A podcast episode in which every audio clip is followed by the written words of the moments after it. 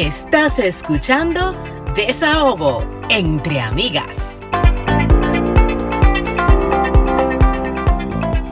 Bienvenidos a un episodio más de Desahogo entre Amigas, un espacio para cherchar, aprender y sobre todo descubrir lo jodidamente interesante que es ser mujer. Estás escuchando a Francia Abreu y a... Anna Inver, como siempre, mis amores, aquí con ustedes compartiendo todas esas experiencias de madre, de mujer, de inmigrante, de amiga, compartiendo como siempre con ustedes esas cositas que nos pasan y que creemos que es chula e interesante. Además de que ustedes saben que nosotros compartimos mucho muchísimos temas sociales a los que creemos que se le deben hacer justicia.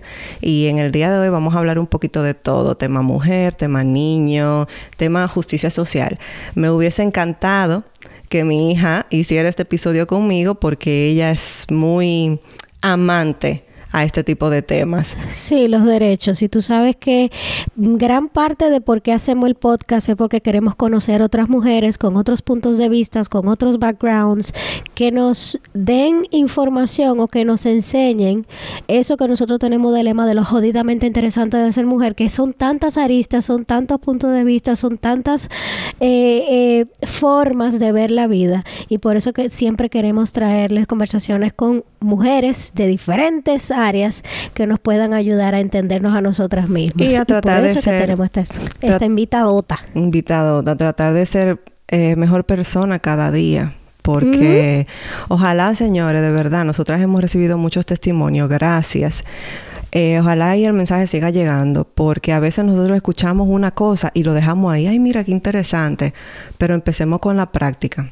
Este es el momento si usted no lo ha hecho. Pero bueno, le damos la bienvenida a esta abogada amante de la justicia social, también es amante de los periódicos, pero como yo le toqué un poco a ella, yo veo que ella es amante de los animales, de los perros, del bienestar común, ahí lo dice justicia social, de la mujer, del niño, de todo esto.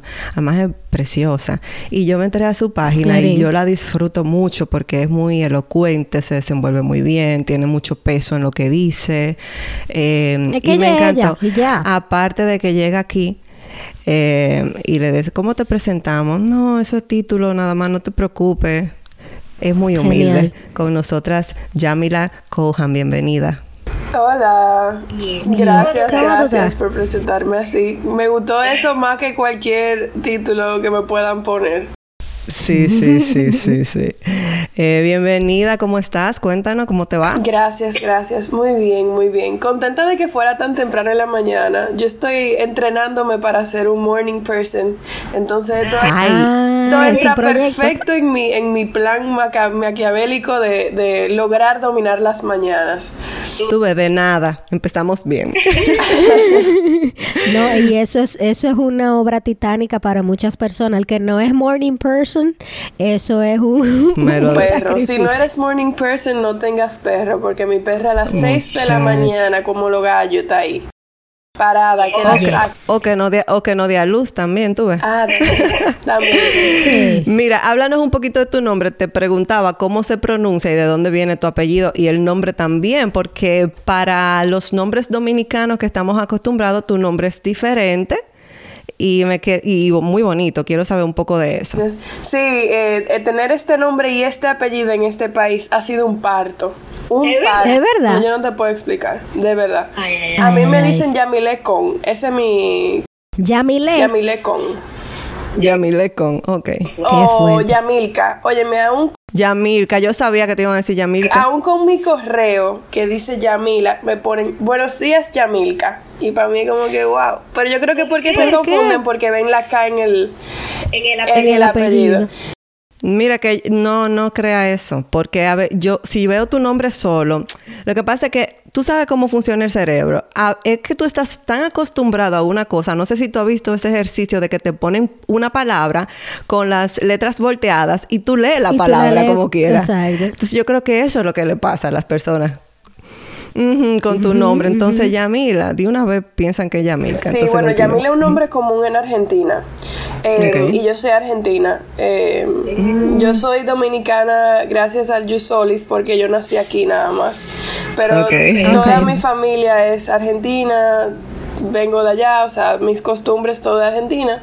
Eh, y mi apellido, Coan, es un apellido con origen judío porque la mi familia paterna es judía. Es el, el, el apellido matriz es Coanim y de ahí baja Cohen, ah, Cohen con K, Cohen con C, con H, sin H. Sería muy interesante tener una conversación con, con tus padres y con tus descendientes. El, oh, apellido, el apellido Konim es uno de los tres apellidos sagrados de la, del judaísmo históricamente.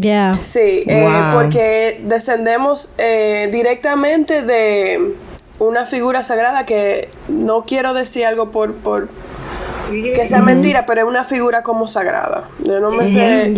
Yo como no, no practico ninguna religión, hubo un momento que me obsesioné con mi historia judía porque es fascinante por el holocausto. Yo soy... Claro. Sí, o sea, yo soy como, no voy a decir amante porque no, es amante, pero no porque, por lo que pasó, sino porque yo me pongo a leer libros y me pongo a ver videos de la Segunda Guerra Mundial y a mí no hay quien me saque de ahí. O sea, a veces me tienen que decir, ya para. Y me encanta lo de los judíos. De hecho, ayer estaba escuchando otra vez el diario de Ana Frank, pero que no me canso. O sea, una cosa tras otra, tras otra. Por eso te digo, sería muy interesante hablar con, con tu familia. Pero que es más interesante todavía, mi familia migró por la Segunda Guerra Mundial a Argentina, como muchos judíos. Como muchos. sí, migraron a, Buenos Aires, mi familia materna. Y ahora eh, mi abuela fue adoptada. Ella había sido abandonada, eh, mi abuela materna había sido abandonada. Y toda la vida estuvimos toda la familia en una búsqueda de la historia de mi abuela. Y hace unos meses descubrimos que mi abuela era hija de un nazi que migró ah, a Argentina también. Entonces yo desciendo directamente de refugiados judíos y de nazis. Pero fíjate, mira, me O sea, porque fíjate cómo la historia tiene su magia, cómo, cómo la vida te conecta. Ustedes terminaron criando una, una, una persona que viene de nazi, que le hizo el daño tan grande a ustedes, y como, qué chulo. Sí, y, y es impresionante. para rematar la coincidencia, mi familia terminó en Sosúa por magia de la vida, no por ningún, nada que ver con, con que los judíos de Sosúa, ni nada, ni nada. Nada, Terminamos en Sosúa. Y óyeme, no hay quien yo le diga mi apellido que conozca, obviamente, de, del tema judío y que lo reconozca como apellido, y me dice de Sosúa. Y yo, sí, pero no por eso, no, no fue porque lo de Trujillo, saben que Trujillo trajo, eh, refugió a muchos judíos. Di que mi, mi, mi, mi, respuesta va a depender. Si quiero hablar, se lo aclaro. Y si no quiero hablar... Yo siempre digo sí, pero no por eso. O sea, casualmente terminamos ya. Pero em, a mí me da mucha risa que yo entonces terminé criando, criándome en un campo en Puerto Plata. Y de, estas dos historias tan grandes y europeas y sabrá Dios qué más, terminé yo di que en Costámbar. De... Oye, esa. Óyeme, bueno, somos eh, ir por ese árbol genealógico y ver la historia de por qué un nazi y un, y un judío tuvieron esa descendencia debe ser una cosa de, película, sí. de película. Eh, Yamila, ¿cómo se pronuncia tu apellido? Entonces, Yamila Coan. Coan. Perfecto. Bueno, ahí tienen para cuando la vean en Instagram o aquí escrito, eh, sepan cómo pronunciar. Entonces, vamos a entrar en materia. Yo he visto que a que tú abogas mucho por muchos derechos, eh, derecho animal, el derecho a las mujeres, el derechos humanos en general. Eso viene en la sangre, viene desde chiquita o viene por la formación de, abogada y derechos o por dónde fue que vino esa inclinación de yo siento la necesidad de hablar por otros y eh, de hablar por situaciones difíciles. Mira, em, viene de siempre. Yo desde chiquita hacía contratos. A mis padres yo les hacía contratos. Normal. En segundo de básica, un profesor me, me pidió un libro y yo le hice un contrato de venta Ajá. que me firmara y yo en mi casa hice un consejo y, puse a mis padres y los reuní. O sea, yo la sangre de, abogada yo la tengo desde siempre. Pero, em, y siempre me eh, fui abogada del diablo. Yo me acuerdo, yo me crié en Costámbar, en Puerto Plata, lo que son de Puerto Plata saben dónde queda. Y eso es una, un pueblo, como una comunidad bien costera de la playa. Y hubo un empresario, yo tenía como 8 o 7 años, que estaba queriendo pasar una tubería que pasara gasoil, porque queda cercano al puerto, esa playa que estaba frente a mi casa. Y yo le pedí a mi mamá, yo le escribí una carta de que como el peligro que, que significaba uno tener un transporte de, de, un combustible así para los arrecifes, para toda la comunidad. Efectivamente sí se pinchó, claro, porque obviamente. y eso fue un desastre, los pececitos amanecieron muertos, o sea, de, un desastre. Pero, y, y, yo le pedí a mi mamá que le hiciéramos llegar esa carta. Em, entonces, yo no, no sé si lo identificaba necesariamente como abogar por derechos, necesariamente, pero como que siempre tuve muy clara lo que era lo justo y lo que el bien y el mal, ¿no? Y bueno, como mis padres vienen de Buenos Aires, de una época en Argentina bien conflictiva por el tema de las Malvinas, saliendo del peronismo, todo también lo que pasó em, con todos los crímenes de odio a la comunidad judía. Mi familia, mis padres, los dos, fueron muy activistas. Em, ah, pero sí, tiene, tiene sentido. Ellos nunca me motivaron a, hacer nada, ellos siempre me dejaron, a, mí lo que me hacían era ir. Pero tú sabes que Yamila, eso estaba ahí. Claro, sí. Eso estaba ahí. Yo quizás me enfoque en algunas cosas con mis hijas, pero... Y no en otras, pero está ahí. O sea, ella a veces te da respuesta que seguro pasa contigo, que yo la oigo y yo, Dios mío, eso es su papá. Y, y es inconsciente. Lo lindo fue que ellos nunca me decían, ay, deja eso así, o como dismissed lo que yo sentía, ¿no? Em, o si pasaba algo con un compañero y yo se lo comentaba, a mí me indignaba de verdad. Em, ellos me motivaban a seguir, a seguir el camino correcto y luchar hasta que yo tenga que luchar. Apoyaban que tú siguieras eh, eh, tu, tu, tu posición. Algo que yo creo que fue lo que a mí me marcó y me ha llevado a donde yo estoy, algo chiquito, es que ellos nunca me enseñaron a doblarme a la autoridad. Em, siempre me mostraron que la autoridad simplemente es un rol que se le asigna a una persona, pero que no es más ni menos que uno. Em, y me acuerdo, el, ejemplo perfecto de esto fue que mi mamá, cuando yo estaba también como en primero o en segundo, em, me regaló un lapicero con un pajarito arriba de estos que tienen como pluma. Se me cayó entrando al colegio y lo recogió el director del colegio. Y yo me, olvidé de eso, pero cuando crucé por su oficina un día, yo le vi el lapicero. Y se lo comenté a mi mamá. Y yo creo que cualquier otra persona hubiera dicho, ay, mija, deje eso así. Como que es el, no te no busque, no hay por qué buscar esa vaina. Mi mamá me dijo, búscalo no busca problema. Exacto. me dijo, ve y pídele tu lapicero porque es tuyo. Y desde ese entonces... ¡Qué fuerte! Desde ese entonces yo siempre sentí que yo tengo derecho también a, reclamar lo mío.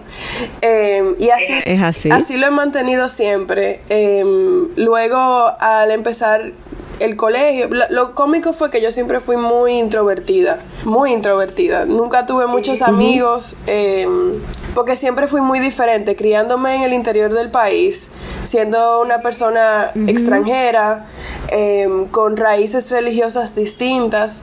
Yo, yo me crié en colegios muy cristianos, muy católicos, y siendo una persona que abogaba por igual, por derecho y cosas así, siempre fue como mal recibido, lamentablemente.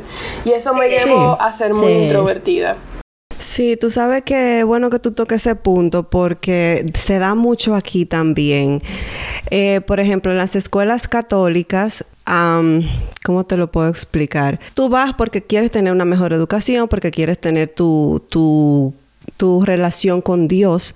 Sin embargo, a las personas que le gusta el social justice, como se conoce aquí, o justicia social, es un poco chocante estar en, un, en iglesia católica y en escuelas católicas cuando el católico se rige por la Biblia, que la Biblia no, en ciertas ocasiones dice, sí, amarás al prójimo y todo eso, pero no separa ciertas cosas. Entonces, para una persona que le encante abogar, que le, que le apasione abogar por ciertas cosas, ah, bueno, pero la Biblia no dice eso. No, Entonces, peor aún para un niño. ¿Qué fue lo que le pasó a mi niña de 14 años? Ella estaba en una escuela católica y ella me decía, mami, es que yo aquí, escúchame. Y cuando ella dice escúchame, yo le escucho, porque a veces los padres nos vamos en una y no queremos escuchar. En la iglesia católica, es, en la escuela, no me está dando lo que yo quiero, lo que yo quiero. O sea, yo apoyo la persona transgender, yo apoyo a las personas no binarias, yo apoyo diferentes culturas, yo no tolero que a mi amiga, que son afro afroamericanas, le hagan bullying. Entonces, como esta escuela no me está dando lo que yo quiero, por favor en high school, permíteme ir a una escuela pública donde hay más más variedad, diversidad, exacto, para, para yo poder expresarme. y mira, o sea, esa niña le está yendo como nunca yo la había visto en ninguna escuela. Qué lindo que esa sea la generación que está subiendo. Que desde que termine este podcast le voy a hablar de ti porque te, te lo he mencionado varias veces ya porque me parece que tiene un aire tuyo. Qué lindo. Bueno, imagínate si eso es en Canadá. Imagínate yo criándome en... Pobre ya, mira. bueno, mis padres, mi mamá es católica y mi papá es judío. Entonces, mis padres al criarme no me asignaron una religión no te asignaron una religión específica. Quizá tú conociste por cultura general. No, ellos me hablaban de las dos y íbamos los domingos a misa y los viernes hacíamos Shabbat. O sea, existía la dualidad. Y me hablaban que la religión al final es la fe, la espiritualidad, que la Biblia al final es lo mismo para todo el mundo, lo que, me hablaban como de la idea general de la religión y bueno, al momento ya de yo crecer un poco más, yo podía elegir. Por ejemplo, mi hermana se bautizó y yo me incliné más por el lado judío, aunque al final no lo, no, lo hice, pero me estaba inclinando más por el lado judío. Entonces imagínate lo, confuso que era para mí cuando yo veía a mis dos padres y los amo y uno cuando es niño santifica la figura paterna y materna, obviamente, y no hay nada más grande que eso. Y luego yo en un colegio católico me hablaban de que el judío era el demonio, que el judaísmo era de... Ay, ay, ay, el, el, el extremismo. Claro, exacto. Em, y, y yo de verdad soy una persona muy sensible. Ahora ya yo he creado armadura, pero cuando yo era niña, yo no les puedo explicar cómo yo lloraba, porque... Que, Ay, pobrecita. Es que yo me imagino. Crueles. Y a mí me dieron golpes, o sea, fue ahí fue que empezó em, el, No puede ser. experimentar bullying, sí, mi papá fue muy traumático. A mí me metían la cara en el inodoro. Ya. ¿En Puerto Plata? En zafacones. No, sí, fue horrible.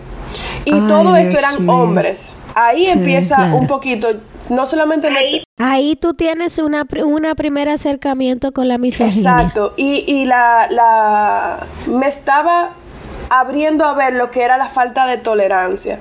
Porque mis padres, al no querer tampoco incitarme odio hacia nadie, lo que me explicaban era lo que era la ignorancia. Me decían, mire que aquí no hay diversidad de, religiones. Fíjate, aquí, por ejemplo, en Puerto Plata no había sinagoga, la sinagoga está aquí, en la capital. Em, y no se veían personas de otras religiones yo en mi burbujita de donde yo, en Costámbar, de, Puerto Plata, vivía mucha gente extranjera porque en Puerto Plata hay muchos inmigrantes. Y mis padres se rodearon de inmigrantes porque era con quienes conectaban. Entonces yo me crié con franceses, con canadienses, con alemanes, con de todo, pero no con mucho dominicano. Por eso es que mi primer idioma es el inglés, que mucha gente me lo critica, que yo meto el spanglish a cada rato, pero es que mi primer idioma es el inglés. Porque sí, tiene sentido. Tú sabes, Yamila, que hablando de esa violencia que tú sufriste, vimos que recientemente subiste un video con respecto al aumento de la violencia en nuestro país, que la verdad no podemos entender por qué. Cuéntanos qué es lo que está pasando. Yo creo que lo que me pasaba a mí cuando niña, con siete años, y lo que está pasando eso fue un trigger, eso fue un trigger. No, es que está todo conectado a lo mismo. Es falta de tolerancia y falta de que al momento de nosotros aprender lo que es el mundo, nos ceñimos a lo que solamente es lo que nos rodea. Entendemos que lo que es el amor es lo que tenemos en casa, lo que nos da nuestra mamá y lo que vemos que nuestro papá le da a nuestra mamá. Entonces, lamentablemente, esa no es la realidad del mundo y la sociedad evoluciona. Y esa sociedad que ha ido evolucionando ha abierto camino para que las mujeres se empiecen a independizar. Y no es independizarse de que tenemos acceso a cuentas de banco, tenemos acceso a divorciarnos, que hace 40 años no nos podíamos divorciar. No se podía. Em, es acceso a, independencia emocional, de decir que si yo no quiero estar contigo, no voy a estar contigo porque no estoy obligada a perpetuidad con esta pareja. Em, y lamentablemente eso toca las fibras del el ego masculino. Que yo entiendo que tampoco es culpa de los hombres, es culpa de la sociedad que ha criado. De la sociedad que ha criado a esos hombres. Esta eh, hasta irónica fragilidad masculina, porque la verdad es que eh, la masculinidad se basa en fuerza, en que son impenetrables, en que nadie puede con ello. Sin embargo, Nada más hace falta algo mínimo para hacer que esa masculinidad rupture y genere mucho, mucho daño. Em, que lo vemos reflejado no solamente en la violencia intrafamiliar, en los feminicidios, en los mismos comentarios de bullying que vemos en las redes sociales hacia mujeres, que también es una epidemia lo que se vive. Una mujer no puede hacer nada digitalmente porque es acabada y en su mayoría por hombres. Eh, pero lo vemos también en las decisiones políticas. Sí, definitivamente. Claro. Dan basada en más nada que ego y machismo. Y la, yo siempre digo, la guerra de Ucrania y de Rusia son dos hombres queriendo demostrar su fuerza masculina porque más nada.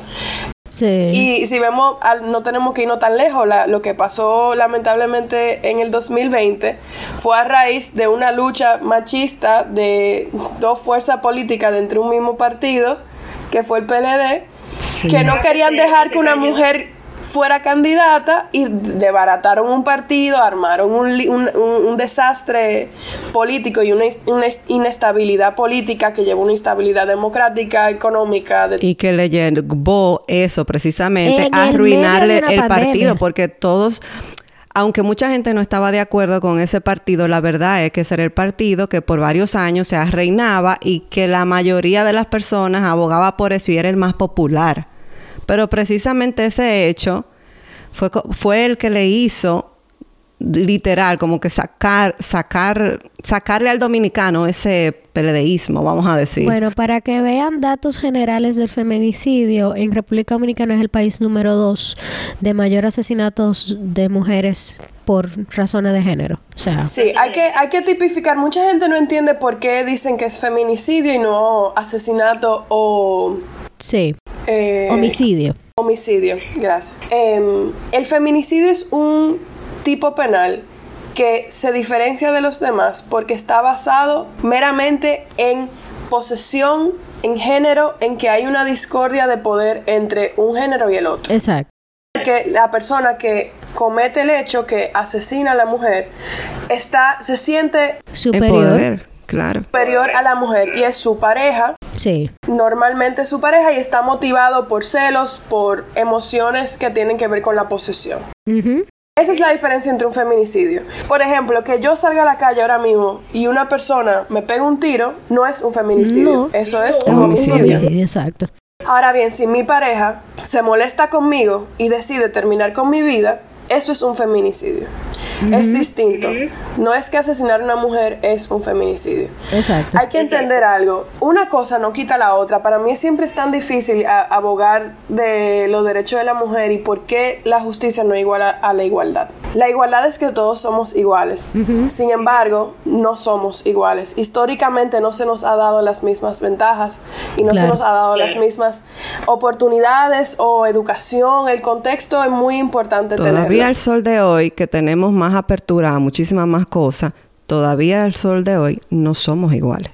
Claro, por ejemplo, vemos el derecho a la salud, que es un derecho universal, un derecho humano que no se supone discutir. Yo me gustaría que los hombres, por ejemplo, nos digan qué ley se mete con el derecho a la salud de los hombres. Ninguna. Probablemente ninguna. Porque no hay ninguna que dicte que, uno, que un hombre puede o no puede hacer con su cuerpo. Sin embargo, si una mujer quiere, eh, ¿cómo se llama el procedimiento de cortarse la trompa de falopio? Eh, ligadura de trompas. No sé, ajá, exacto. El, el, el eh, Histerectomía. Sí, en buen dominicano quitarse los féferes, la gente entiende eso. bueno, exacto.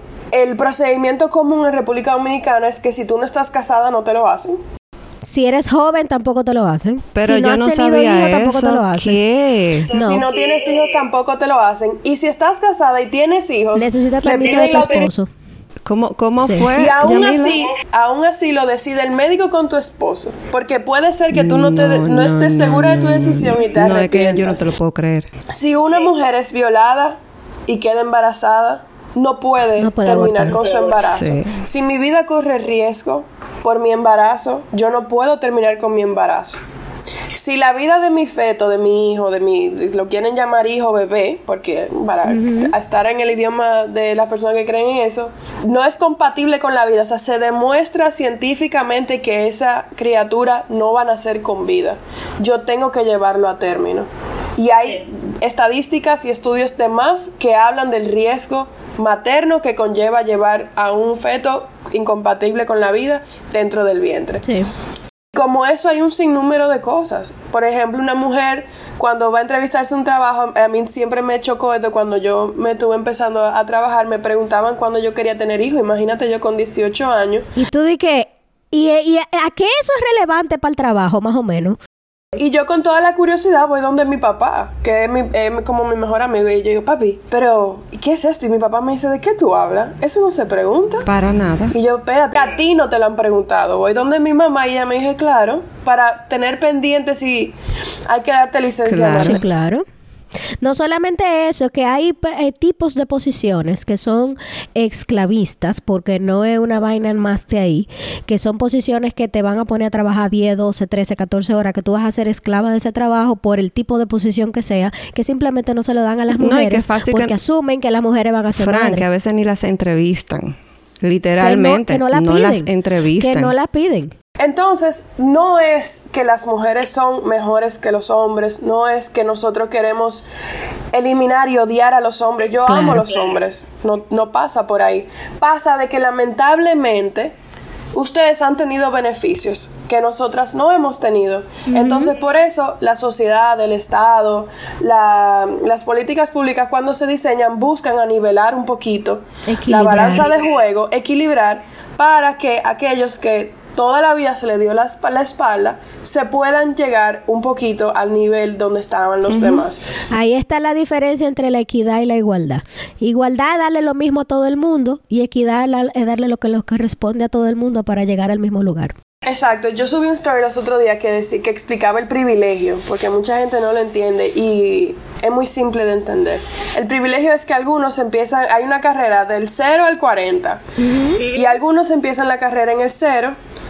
y otros empiezan la carrera en el 20, en el 30, Yo en el amo esa historia. La amo. Eso es el privilegio. Y es cómico que lamentablemente yo, una mujer blanca con eh, descendencia europea, padres extranjeros, sea la que está hablando de esto, porque esto no lo tiene que hablar, lo tengo que hablar yo. Bueno, yo soy una mujer y soy de la comunidad, pero igual, mi, mi color de piel me da una ventaja que yo estoy en el 30 o en el 40. Y la rueda del privilegio cambia en el contexto en el que tú vivas. Porque, por ejemplo, nosotras como mujeres de tez blanca, que hablamos español e inglés, tenemos un privilegio en República Dominicana porque nacimos allá, pero aquí como inmigrantes no tenemos un privilegio y tenemos una discapacidad, entre comillas, que es que somos latinas. Estamos dentro de un grupo minoritario que de una forma u otra puede, puede percibir una, una, un tipo de discriminación, pero como tenemos tez blanca, no somos visiblemente latinas, entonces tenemos el privilegio de parecer blancas. Pero eso, eso también le, le aplica a los hombres en tal caso. El hecho, Lo sí, mismo. eso le aplica a los hombres. Entonces, eh, todo esto que yo estoy diciendo conlleva un empoderamiento femenino porque las mujeres nos hartamos. Tú sabes que yo he escuchado hombres que dicen, ¿y por qué es que ustedes celebran el Día de la Mujer? ¿Y por qué es que ustedes, nosotros no tenemos día de nada? Ajá. Claro que lo tenemos que Porque celebrar. Todos los días son de ustedes. No, mi amor. y es que nosotras hemos tenido que luchar generación tras generación, que si por el voto, que si por salir a trabajar, que si por salir a estudiar, porque ni eso se nos permitía. Entonces, como tenemos que luchar por todo... Heredar, no se podía heredar, tú podías ser hija de, de, de un príncipe y quien heredaba era tu esposo. Señores, que no hay que irnos ni siquiera tan lejos. El Día de la Mujer Internacional de la No Violencia en la Mujer se celebra en conmemoración de una fecha de la historia dominicana que fue sí, la matanza. Mirabal. Sí. Que eso fue un crimen de odio basado en género y más nada. Simple y llanamente. Y las hermanas Mirabal son un símbolo de feminismo eh, mundial, histórico y por toda la vida para mí es es un, es un privilegio tan grande poder compartir eh, nacionalidad con figuras tan increíbles como las hermanas Mirabal y que me, me, apena mucho que su mismo pueblo al día de hoy no entiende la importancia de, de la igualdad sí, de género. Sí. En ese video que yo subí, yo lo dije, no, no la llamemos feminismo, no lo llamemos machismo, llamémoslo derecho humano, porque al sí. final eso es. El acceso a salud es un derecho humano que todo el mundo tiene. El acceso a educación es un derecho humano que todo el mundo tiene. El acceso a, la, a, a un trabajo digno, a la seguridad. El, el acceso a seguridad la gente no entiende que es un derecho constitucional, protegido por nuestra constitución y que las mujeres no tenemos el mismo derecho a la seguridad que los hombres. un hombre no piensa dos veces en montarse en un Uber. Para nada. Increíble. Pero pero déjame, déjame hacerte este cuento. Yo trabajaba en agencia y en el que trabaja en agencia sabe que sale tarde, que hay un momento que hay un evento que tú sales a las 10 de la noche, etcétera.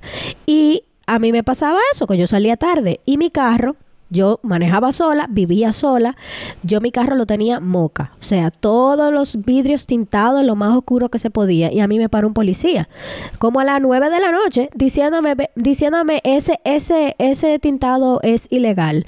Y mi respuesta fue, tú, me, tú te vas a sentar conmigo todos los días al lado y tú me vas a cuidar a las 10 de la noche cada vez que yo salga de mi trabajo.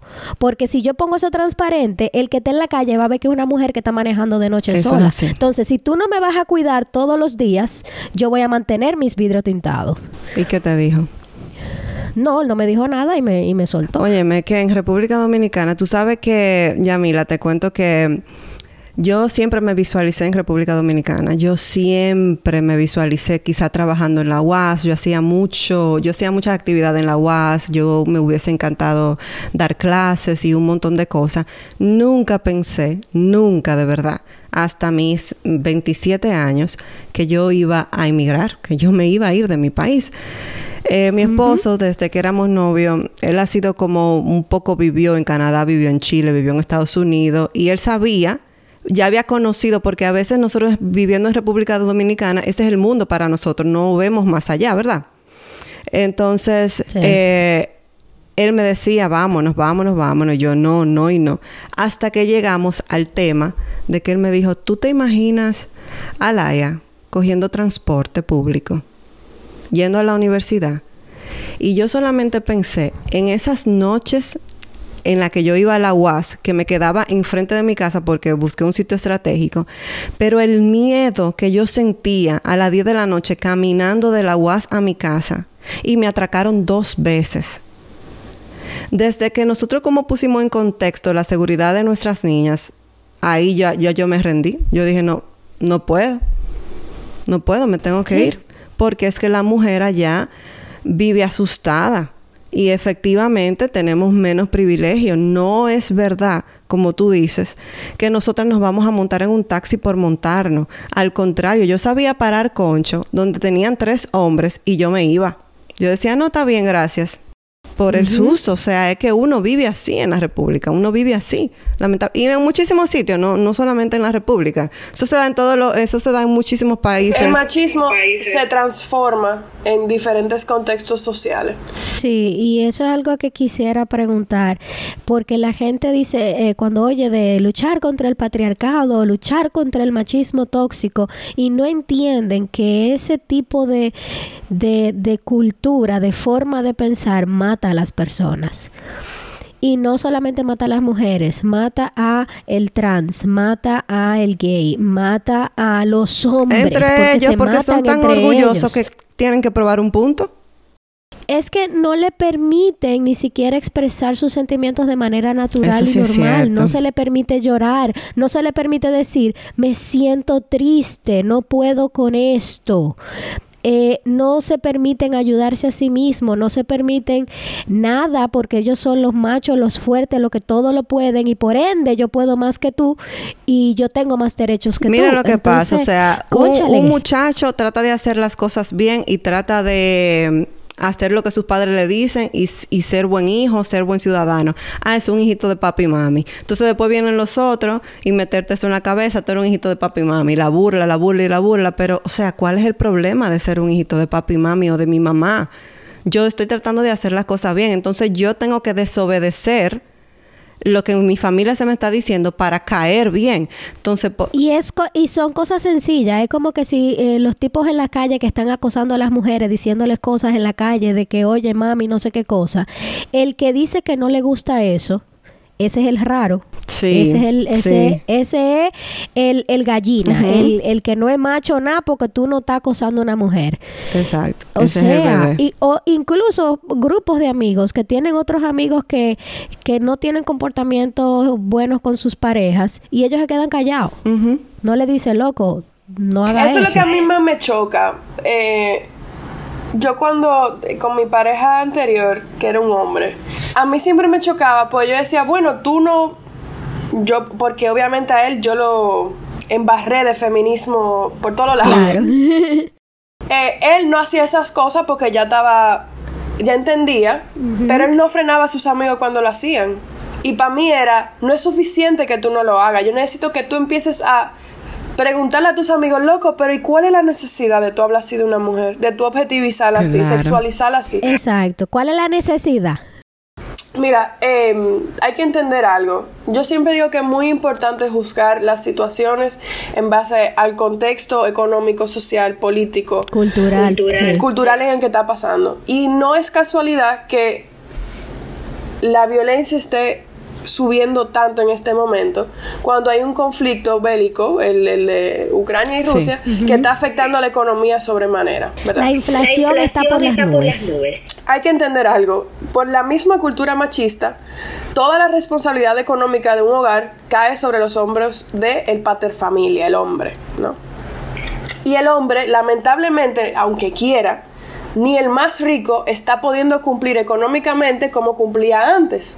Claro. Entonces, en las en, las comunidades vulnerabilizadas, donde la canasta familiar ahora es más cara que el salario mínimo, imagínense en una casa machista, claro, donde la mujer tiene que cuidar a los hijos, porque obviamente como no tenemos planificación familiar legalizada, no tenemos educación sexual en nuestras escuelas, son familias numerosas. Por ende, la mamá se tiene que quedar con los hijos o con o la abuela o alguna figura femenina cuida la casa, la familia. Y el hombre se va a trabajar. El hombre no puede satisfacer las necesidades económicas por ya tenemos un largo tiempo en esto. La gasolina ha subido, la comida ha subido, la primera necesidad ha subido, todo ha subido. Y saliendo de una época de pandemia que también conllevó gastos, todos los ahorros que sí se tenían se fueron, todo ha sido un desastre económicamente.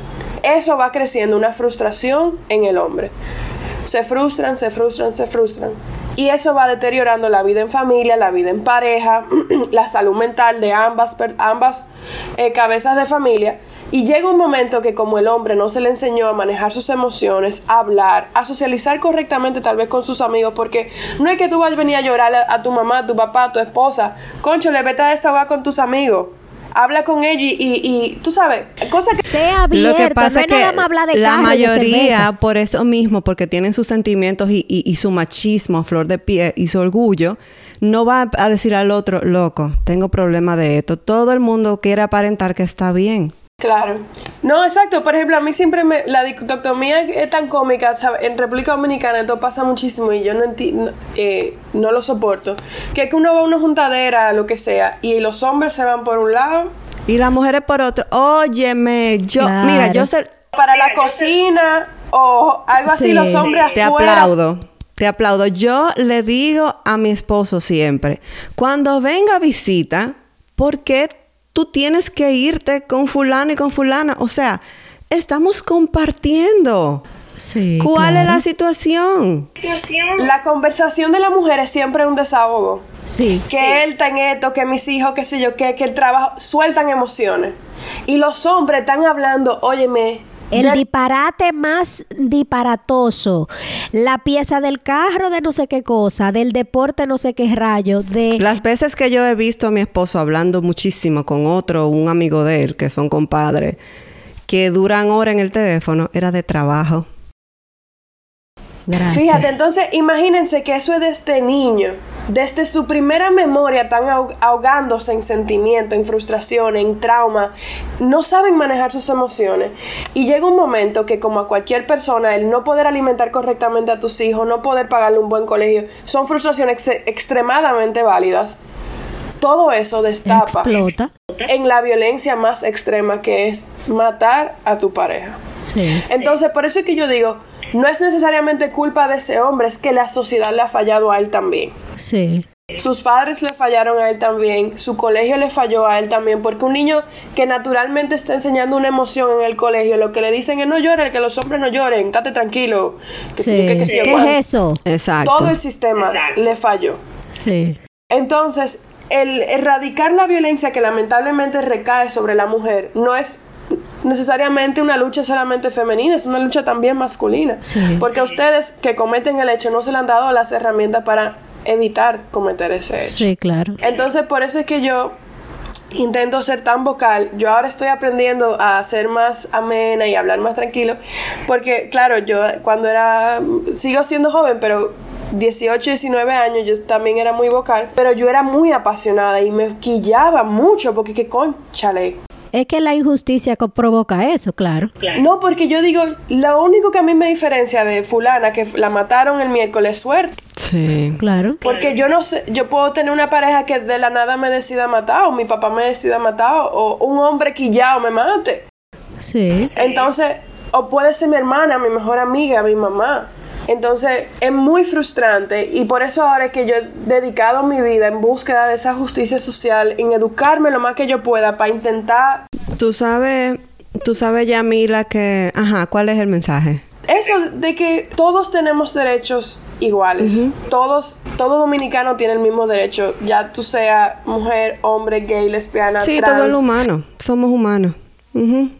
Todos tenemos el mismo acceso a... Eh, tenemos el mismo derecho, lo que no tenemos el mismo acceso. También hay, eso sí es cierto. Ni hablemos de la comunidad LGBT. Ay, eso, eso, es un mundo, ahí hay que hacer un episodio para eso. Eso y hablemos de los inmigrantes. Yo, por ejemplo, soy de la poca gente que yo conozco que yo abogo por los derechos de los haitianos en este país y no puedo porque si ya me han linchado por hablar de las tres causales, me han linchado por hablar de justicia política y democrática y me han linchado por hablar de derechos de las mujeres. Lo sé, cuando yo empiece a... Y yo no sé por qué rayos los dominicanos en particular, porque eso es lo que conozco de nuevo, hablan tanto de los haitianos cuando nosotros tenemos una población que el primero que puede emigrar se va. Entonces, como se contradice, ok, tú no quieres que ellos vengan aquí, pero tú, si tú pudieras, tú te fueras entonces, como vamos a tratar de normalizar eso un poquito más. Todo es racial. Yo, por ejemplo, es un tema racial, es un tema eh, económico, es un tema de conflicto histórico, es un tema de poca necesidad, de poca voluntad política para establecer relaciones entre ambos países. Entre ambas partes, claro. Yo, yo estoy de acuerdo también. Evidentemente. Y eh, hay un entendimiento que no tenemos, que, que lo escuché en, en otro podcast, que es que ambos países están en una misma isla y es como un bote. Cuando se hunde la proa, se va el bote completo. Entonces, mientras menos se ayuda a la sociedad haitiana a crecer por sí mismos, más se va a cargar esta parte. Y es irónico porque eh, eh, la historia dice que se esperaba cuando vinieron y nos colonizaron que la parte de Haití era la que iba a traer más prosperidad. Pero bueno, antes de que sigamos con ese tema, quiero recalcar con el tema de las mujeres y, de, y del feminicidio y de los hombres abusadores, que también, Yamila, no sé qué tú opinas de eso, sin quitarle ninguna responsabilidad a los hombres, tenemos también que tratar de buscar, de crear mujeres más fuertes, de las madres, nosotras, de hacer que nuestras niñas crezcan más fuertes, con una mentalidad más objetiva, eh, con, debemos normalizar la terapia porque muchos eventos también pasan porque la mujer no se decide quizá también a irse de la casa. No estoy quitándole la culpa a nadie, sino que por alguna razón nosotras hoy me dieron y después el hombre viene y me dice, no, ya, perdóname, y mañana me dieron y como que no, no podemos salir de ese círculo. Es que el círculo de la violencia es difícil de salir. Hay que entender que la violencia no es solamente que te den golpe. No, claro, definitivamente. Y nunca empieza con una galleta, nunca empieza con una galleta. La violencia viene de la manipulación emocional. Y en República Dominicana pasa mucho que la violencia es económica. Eh, mi mentor de toda la vida y el abogado que a mí me ha impactado mucho en mi vida y muy amigo mío, eh, Francisco Álvarez, él sacó un artículo una vez de la violencia económica hacia la mujer. Y hablaba que aquí se, hay una cultura económica de la relación jerárquica que te genera el dinero con tu pareja. La mujer depende casi en su mayoría de lo que haga la, pareja. Y la costumbre es que aunque ambos hagan buen dinero, el hombre sostiene el hogar y la mujer se queda con su dinero. Yo todavía, yo no puedo entender eso porque para mí nunca ha sido así, pero comprendo que hay muchas familias que esa es su verdad. Claro. Entonces, el hombre entiende que tiene un control sobre lo que hace o no hace la mujer porque él es que le paga la vida, le sostiene la vida a ella y a la familia, a las hijas, a los hijos y demás. Entonces la mujer tiene mucho miedo porque imagínense, ella desde que nació un hombre también, siendo su papá, es quien la mantiene, quien le da seguridad, quien le da estructura, quien le enseña el bien y el mal. Y en la cultura dominicana la mujer no tiene, la mujer y el hombre, a mi entender, no tienen permiso de mudarse de su casa hasta que se casen. O sea, la mujer pasa de un hombre a otro.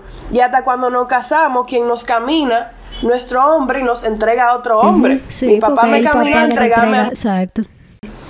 Yo soy, y cuando nos vamos a las eh, a los cimientos de donde viene eso, que viene el derecho romano, que sí o qué, el dote que pasaba era que el, padre te ponía un precio a ti como tu hija y el hombre tenía que pagar lo que tú valías. Al final somos un inmueble, tenemos un valor económico y nos vamos pasando de hombre en hombre a ver quién puede pagarnos, ¿no? Y eso viene generacionalmente en nuestro sistema social.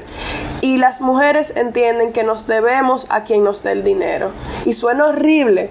Y, y mucha gente probablemente le choque escucharlo pero si nos ponemos a verlo nuestras figuras de autoridad siempre son hombres con dinero. El presidente nuestros padres, nuestros esposos, nuestros los presidentes de las compañías, los vicepresidentes, los directores. Siempre hay el factor género y el factor dinero. Siempre es un hombre y siempre tiene más dinero, más posesión, más esto. Fíjense que con un hombre tal vez con menos poder económico nuestro mismo cerebro no lo asocia con el mismo nivel a veces que cuando vemos un hombre que se le nota sí, Pero imagínate los conflictos que hay porque yo nunca lo viví, pero sí lo escuché, de gente que, por ejemplo, las parejas se casan, el hombre gana más que la mujer y de repente la mujer asciende a una posición en la que gana más dinero, eso genera tanto roce y tanto choque que el hombre se siente eh, minimizado porque gana menos, aunque ambos aporten lo mismo a la casa. Sí. Y mi esposo es loco porque yo gano más. por ese choco. No, no, no. Mi esposo siempre me decía, ay Dios mío, yo te, yo te limpio la casa, manténme, ven. Tú sabes que... Te espero como un delantal, que no quiero trabajar. Pero sí, yo igual creo que tenemos, que, como eso del machismo, todavía faltan unos años, tenemos que tratar de de eso, de abogar por la mujer, porque quizás pueda salir de una situación en la que no se puede. Yo sé que es un problema psicológico, yo sé que se necesita mucha terapia, pero yo quisiera también, yo quisiera, o sea, yo conozco personas que han podido salir de, de, relaciones tóxicas que no pintaban bien. Y mi deseo es, de verdad, primero que no haya feminicidio ni homicidio en general, pero que también la mujer pueda captar esas señales que te da la vida, que están ahí, que a veces tú no la ves, que la pueda captar y pueda eh, tomar alguna acción. Sí. Yo, por ejemplo, cuando yo no quiero que nadie, por escucharme a mí o escuchar a, un podcast como esta, no sea querer llevar a nadie a ser feminista o lo que sea. Cada quien es Al contrario, tú hablas muy de, feminismo, pero tú eres muy parcial. No eres una feminista así como arraigada y sí, o sea. Aprendí a hacerlo, mira, a tablazo puro, porque no fue. Pues se te está dando bien. Se te está dando bien. Yo lo que le pido a la gente es, siéntate contigo mismo, con más nadie, y quítate todo lo que a ti te enseñaron en la vida. Quítate todo lo que tú habitas en la vida y hazte preguntas básicas, lógicas, y vete con lo que tu instinto te diga. ¿Es justo esto? ¿Esta es realmente la realidad? ¿De verdad somos iguales? Históricamente, yo me, yo, las mujeres se merecen este trato. Yo miro igual a un jefe hombre, a un jefe, a una jefa mujer. Cuando a mí me dicen CEO, ¿qué es lo que yo veo en mi cabeza? Yo veo un hombre, veo una mujer. Cuando yo veo un, cuando a mí me dicen médico, yo digo hombre, mujer. Cuando yo pienso en la historia, en lo cavernícola, en lo que sea, que yo veo hombre, mujer. Vamos a sentarnos y hacernos estas preguntas y entender y sin culparte ni culpar a tus padres, porque nadie tiene la culpa, es el sistema que nos ha fallado. Y a mí me gusta siempre hablar del sistema porque no apunta a nadie. Es como una figura... Sí, abstracta, sí. Exacto. Todas las figuras grandes que yo tengo en mi mente desde que yo nací, las figuras religiosas, las figuras, cómo se presenta el hombre y la mujer, cuál es el rol que se le ha asignado a cada uno. Y en base a eso, ponte a ver cómo eso se ve reflexionado ahora. Y con eso saca las conclusiones que uno quiera. Porque cuando uno le pide a la gente, todo el mundo tiene que ser feminista, como yo decía antes, everyone has to be a feminist. No, porque tal vez te crió tu papá y tú ves a tu papá y, tu mamá te dejó y tu mamá te dio golpe a ti. Cada quien tiene una historia de vida diferente y una relación con el género distinta.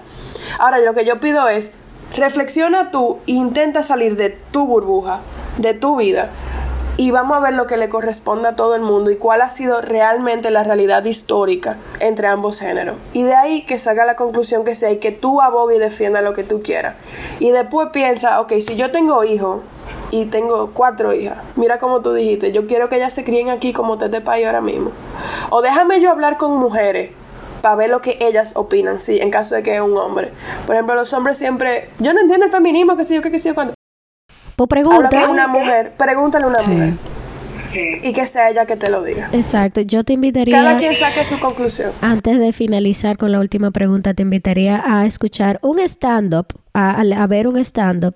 Yo no sé si tú conoces a este eh, stand-up comedian que es Daniel Sloss. Él es un stand-up comedian inglés escocés y él tiene un especial, creo que es en HBO, que se llama X del género femenino.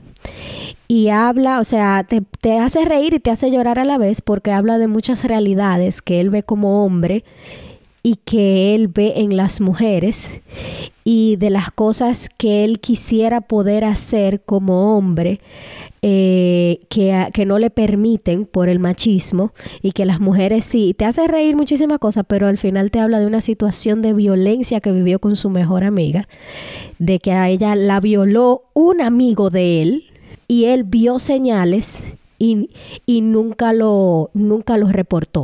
Como que él veía que él era un tipo medio medio vaina con las mujeres, nunca no, no sabía que eso había pasado hasta que ella se lo dijo, pero eso lo empujó a él a decir, no basta con decir yo no soy machista, no basta con eso, sino con hacer que los que están alrededor tuyo no lo sean tampoco. Lo que le pasaba a Yamila con su novio, con su ex. Y eso fue un stand-up comedy, que tú te ríes y lloras con él. Es una locura, es chulísimo. Y ni hablar, mira, yo siempre me identifiqué como feminista, siempre me pensé que yo estaba como muy adelante con las cosas. Y no fue hasta que yo descubrí mi... o me empoderé de mi sexualidad y, me di cuenta realmente que yo lo, realmente soy gay. Y tuve mi primera relación formal con una mujer que yo me di cuenta el machismo que se vive internamente en una relación heterosexual. con la intimidad, por ejemplo.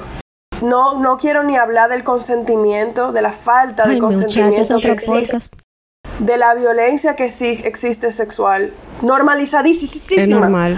Porque aún yo siendo feminista, aún yo siendo abogada, aún yo siendo una gente, óyeme, que estoy adelante en todo, no me di cuenta hasta que yo tuve con una mujer que me pedía permiso para todo. Wow, qué bueno, qué bueno que tú toques ese tema, de verdad, porque está normalizado en la República Dominicana que, que tú le dices que no al hombre y el hombre como quiera le da para allá. O sea, a mí me pasó... Pero, pero hace poco un político quería destipificar la, la, violación si es su, pareja. O sea, dime. Pero si llegamos hasta ahí. Fíjate que yo, yo no lo entendí hasta más tarde porque ya estoy en mis treinta y tanto.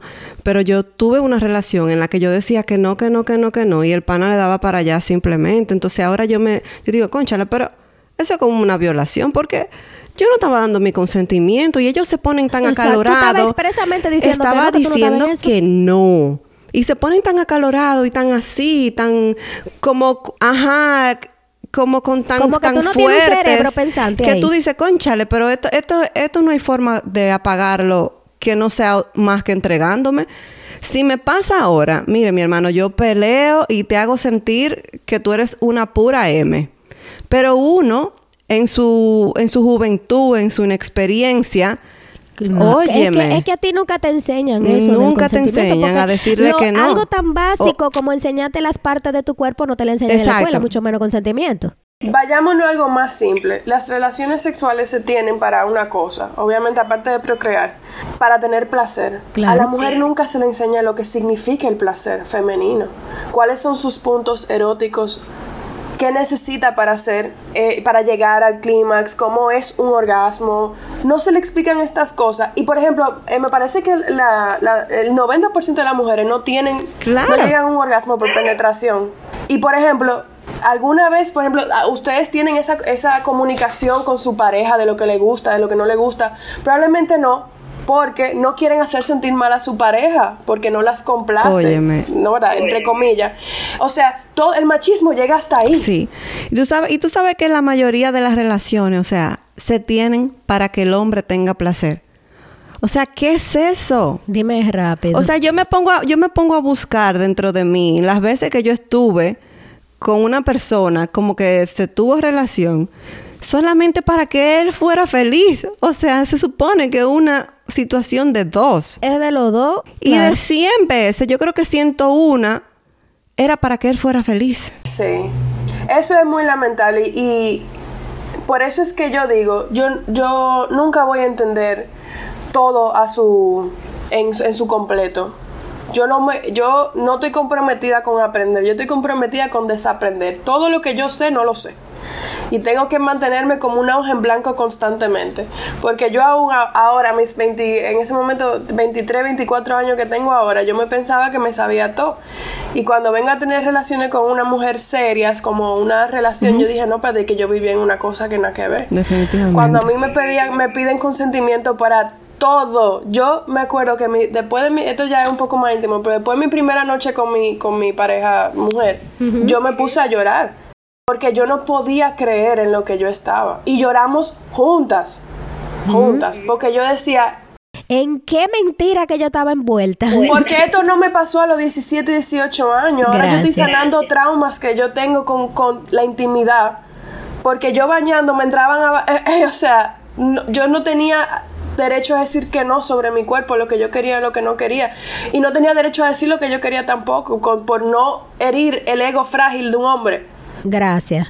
Entonces, cuestionémonos todos los aspectos de nuestra vida. No solamente lo que pasa cuando yo salgo de mi casa y me dan un piropo, sino lo que pasa en la intimidad de mi cama. Es igual la situación. Los beneficios que se le están sacando a esta relación son iguales. Usted se viene la misma cantidad de veces que se viene su esposo. I feel you, Dios mío. I feel you. Se llama o sea, señores, we have a right to pleasure. Tenemos un derecho al placer, tenemos derecho a la educación, tenemos derecho a tener el mismo beneficio económico, tenemos derecho al mismo beneficio laboral, tenemos derecho a los mismos beneficios políticos, no somos cuotas. Los partidos no pintan como cuota, hay que tener mínimo un 30% mujeres, no. Tenemos el mismo derecho, señores, y no es justo que tengamos que pelearlo. Como hay gente peleándolo, no critique a la gente que lo está peleando. Déjalo. Dejemos que las porque esa es otra. La mayoría de gente que a mí me critica son mujeres. Gracias. Tú no me representas. Bueno, pero yo represento a otras, entonces déjame ser. Sí, y es esa misma falta de, de, de, costumbre. Cuando tú no estás acostumbrado a ver a una mujer pelear por ese tipo de cosas, o meterse en la política, o ser CEO de una compañía, o estar en esas posiciones que son tradicionalmente eh, de, de hombres, hasta le choca, le hacen una pantallita azul en el cerebro que no lo aceptan o por lo menos no inmediatamente. No, o asumimos que llegaron ahí por un favor sexual, porque el papá conoce al tipo y el Fíjense, o sea... Eso es porque ella es blanquita. No estoy queriendo generalizar, pero es uno mismo que haga la reflexión de a qué asociamos el éxito de una mujer. Cada vez que no entre un pensamiento que digamos, ay tú, pero mírala claro, con esa nalga está yo, o lo que sea. Ese tipo de comentarios. Fíjense que si son suyos realmente o si fueron impuestos por una sociedad. Se va a sorprender. Sí. Bueno, señores. Y mira, podíamos durar hasta mañana. Increíble. Eh, tú sabes que te vi ahí en tu página también que tú apoyas la Fundación Save the Children, que aunque su nombre lo dice, yo quiero que tú me hables un poquitín más a fondo y que nos diga cómo podemos nosotros aportar como sociedad y entonces pasamos al desahogo. Bueno, yo soy, no es que yo la apoyo, yo trabajo ahí. eh, ese es mi day job. Ok. Ya.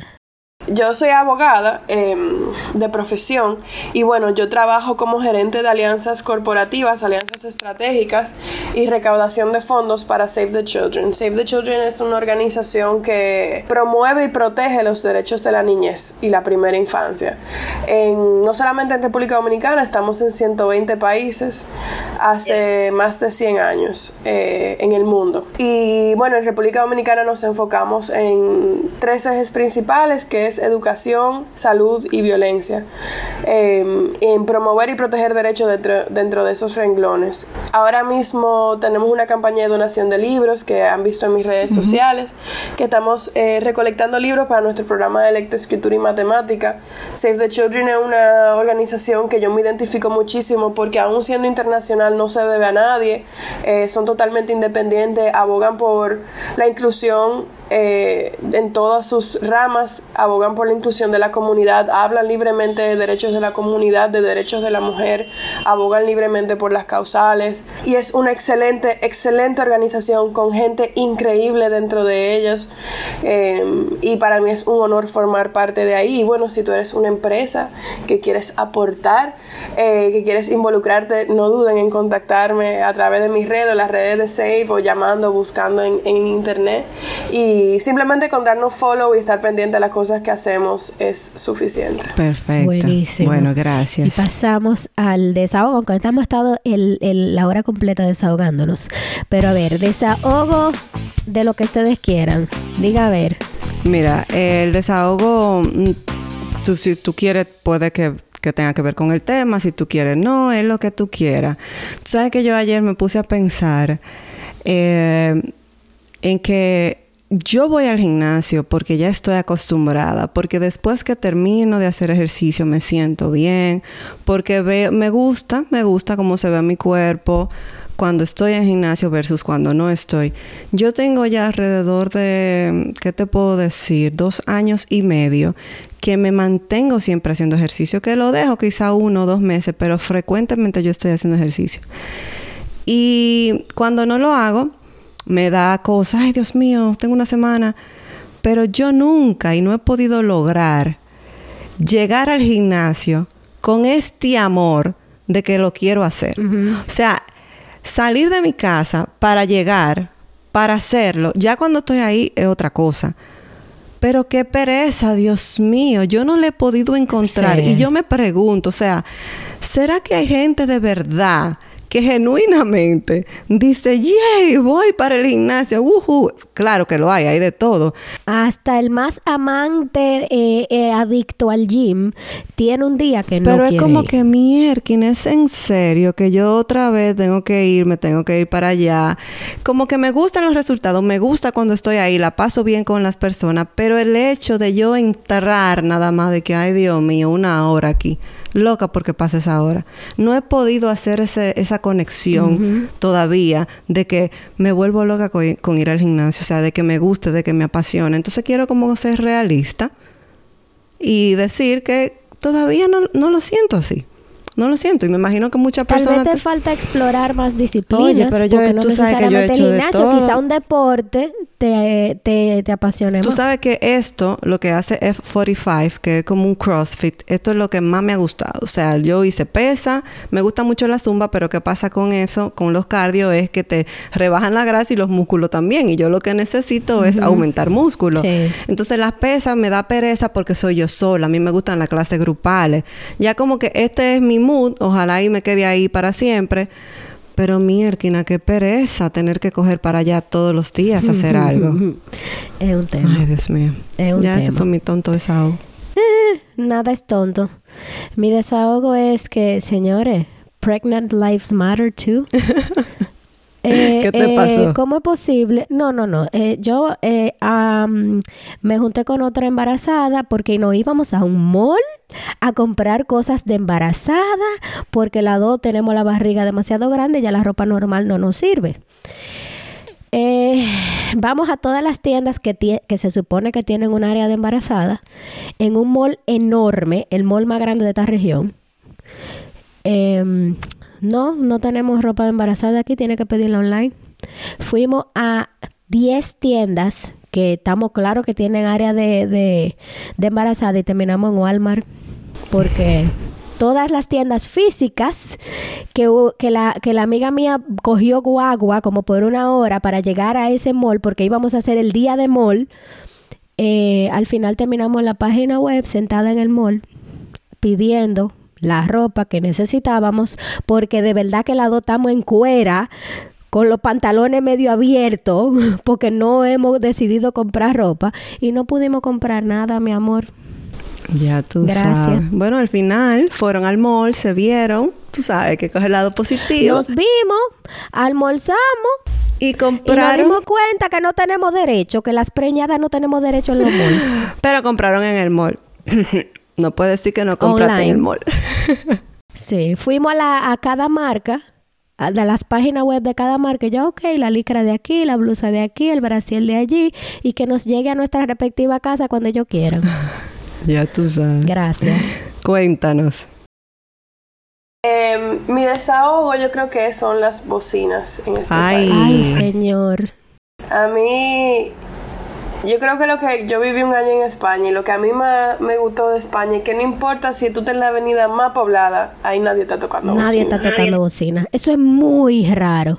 Y óyeme, mi alarma son las bocinas. Yo vivo en una avenida bastante transitada. Eh, y ya yo sé que son las 7 y 20 porque empiezan a tocar bocina. Gracias. Y a mí lo que me gustaría poner, como la gente pone la bandera en febrero, a mí me gustaría poner un cartel que diga, tocar bocina es inútil. Usted no va a hacer nada automáticamente usted no se va a helicópterizar y usted no va a volar por encima del otro porque usted toque bocina. Que hace frustrar a todo el mundo alrededor suyo y a usted Eso Sí es y, se llama, y se llama ruido y se llama eh, daño medioambiental. Contaminación. Sí, que tengan como un stress ball en el carro porque al final uno toca la bocina como para desahogar el pique, no es como para nada. Entonces tenga como, como, como a los niños que uno le da cositas para que usen la mano. Ténganlo en su casa y hagan eso. Buenísimo, buenísimo. Que hay gente durmiendo. Gracias. Amén. Señores, hemos llegado al final. Si llegaste hasta aquí es porque te gustó el tema. Así que compártelo, pásalo por WhatsApp, coméntaselo a cualquier amigo que tengan por ahí. Vamos a luchar juntos contra el patriarcado. Hombre, mujer, no binario, como usted se sienta, como usted se identifique vamos a luchar por la equidad. Y si quieren escribirnos, pueden hacerlo a través de desahogoentramigas.gmail.com o seguirnos en nuestras redes sociales. Vamos a poner las redes sociales de Yamila también para que la puedan seguir. Y ya saben, para nosotros son súper especiales, hermosos y siempre tendrán con nosotros un espacio de desahogo, entre amigas. Bye. Bye.